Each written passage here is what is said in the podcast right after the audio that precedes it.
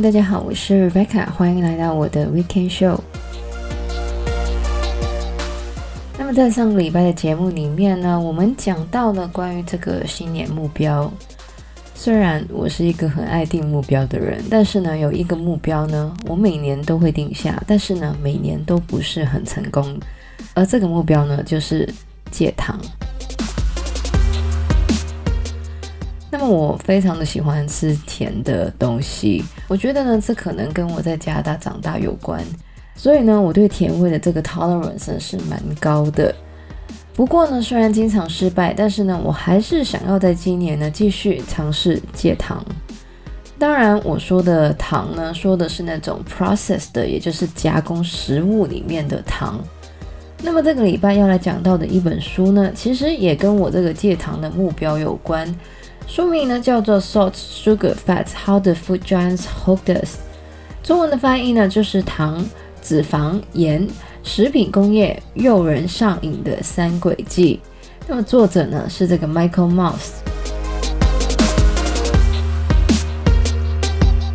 那么在二战之后呢，加工食品呢慢慢的成为了工业国家的文化的一部分。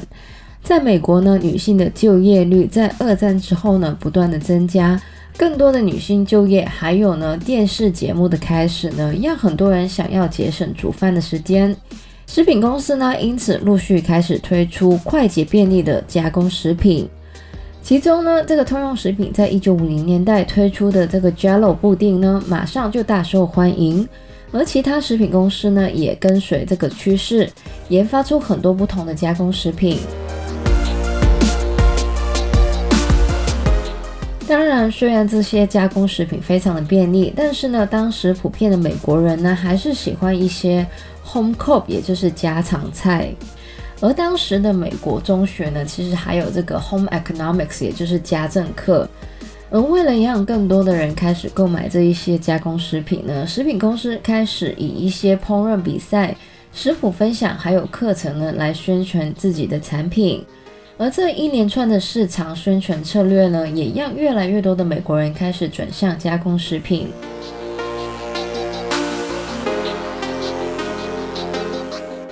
那么，为什么我们会喜欢加工食品呢？最主要的原因呢，就是因为这些食品里面充满了糖、脂肪还有盐。那么，人类与生俱来呢，就是依靠糖分来生存的。因此呢，我们的身体对于糖呢是没有什么抵抗能力的。于是呢，食品公司呢就利用这一点来设计他们的食品。不过呢，我们对于糖的渴望呢也不是说无穷无尽的，所以呢，一些太甜的食物呢，我们可能就不会想吃。因此呢，这些食品公司呢就需要找到所谓的这个 bliss point 极乐点，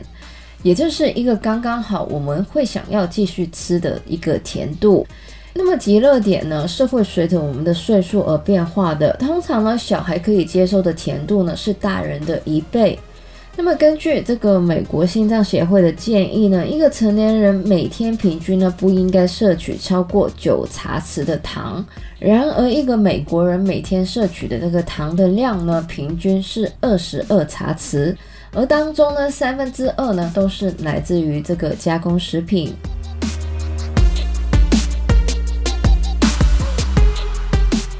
那么在七十年代的时候呢，美国政府其实有曾经想要禁止食品公司针对儿童投放广告，原因呢，就是因为很多针对儿童的加工食品呢，都含有大量的糖。不过呢，由于当时很多人都已经知道摄取过多的糖呢是不好的，因此呢，相关的法案并没有通过，反而呢是说这应该是家长的责任。不过，虽然很多人呢都已经了解了糖的一些负面的影响，但是呢，加工食品还有汽水的销量呢却没有备受影响，甚至呢是大幅的上升。而这也导致了在一九九九年的时候呢，全美国几乎有一半的美国人呢是超重的，而到了现在呢，更是有三分之二的美国人是超重。而除了糖之外呢，脂肪也是一个食品公司非常依赖的明星材料。跟糖一样，脂肪也是一个我们生存必须要的元素。然而，跟糖不同的是呢，脂肪呢是没有一个所谓的极乐点的。我们可以靠甜度呢来评估食物里面的糖的含量，但是呢，我们却没有办法呢用味觉来评估食物的脂肪含量，因为呢，我们的舌头是没有办法分辨脂肪的味道的，所以呢，我们只能用口感来评估这个食物含的脂肪量高不高。但是呢，根据研究呢，甜度会影响我们对于脂肪的评估。也就是当食物是甜的话呢，我们就会觉得这个食物含有的脂肪量是低的，因此呢，这个食品公司呢就会用大量的糖呢去掩饰这个食品的脂肪的含量。那么为什么食品公司要需要放这么多的脂肪在加工食物里面呢？其中一个很大的原因呢，就是脂肪含量高的食物呢可以存放更久。那么说到脂肪的话呢，不得不说就是起司了。那么起司中的热量里面呢，有超过三分之二呢都是脂肪。而在美国呢，每个人平均会吃下三十三磅或是十五公斤的起司。那么起司之所以在美国那么普遍的原因呢，是因为在一九三零年代呢，美国政府开始资助奶制品，奶制品公司呢也因此加大了生产量。但是呢，在五十年代，全脂奶的销量下降，奶制品公司呢，因此呢，开始制作更多的低脂奶制品，而剩下的乳脂肪呢，则是被制作成了这个 cheese。不过呢，在这个七十年代，也就是雷根政府的时候呢，美国政府开始削减对于奶制品的资助，于是呢，这些奶制品的公司呢，就开始投放大量的资源呢，去宣传还有销售起司。那么最后一个要来说到食品公司让人上瘾的材料呢，就是盐。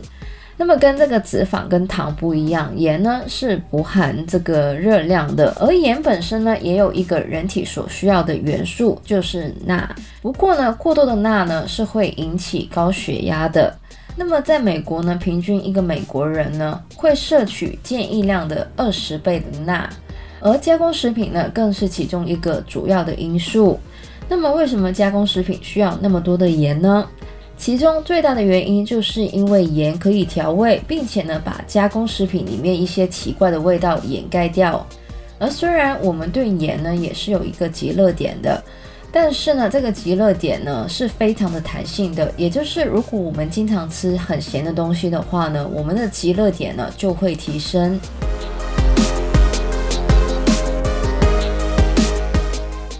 那么，针对这个过量的糖、脂肪还有盐呢，不同的政府还有食品公司呢，本身都有试过不同的方法，像是食物标签警告、禁止针对儿童广告等等。有些食品公司呢，甚至是自愿研发一些低糖、低脂、低钠的产品，但是呢，由于味道不佳，客人呢不买单，而回归到了过去不健康的做法。那么，我个人可以提供一个非常经典的案例呢，我想大家呢身边都有这样的人。就是觉得 Diet Coke 或是 Coke Zero 的味道呢，跟原本的可乐是不一样的，所以呢，坚持要买 Original 的可乐。那么，只要我们继续买这些加工食品，食品公司呢也会继续的在他们的食物里面加入大量的糖、脂肪还有盐。那么，最好的方法当然就是减少购买加工食品。但是呢，如果大家跟我一样厨艺不是很好的话呢，在购买这些加工食品的时候呢，记得看一下这个食物的标签。如果是一些高糖、高脂，还有高钠，甚至是有反式脂肪的食物呢，最好还是要避免。另外呢，如果食物标签上面材料非常长的话呢，除非那些都是一些天然的食材，如果大部分呢都是防腐剂或是色素的话呢，也要尽量的避免。或是呢，大家也可以考虑一下，在新的一年呢，把厨艺作为自己的新年目标。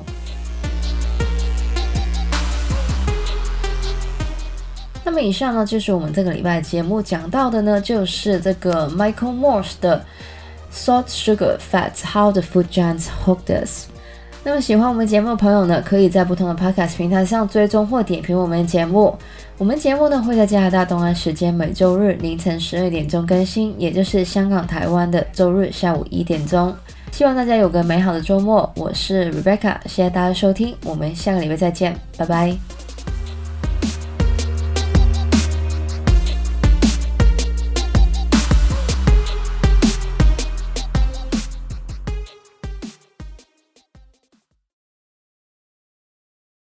在美国呢，女性的就业率，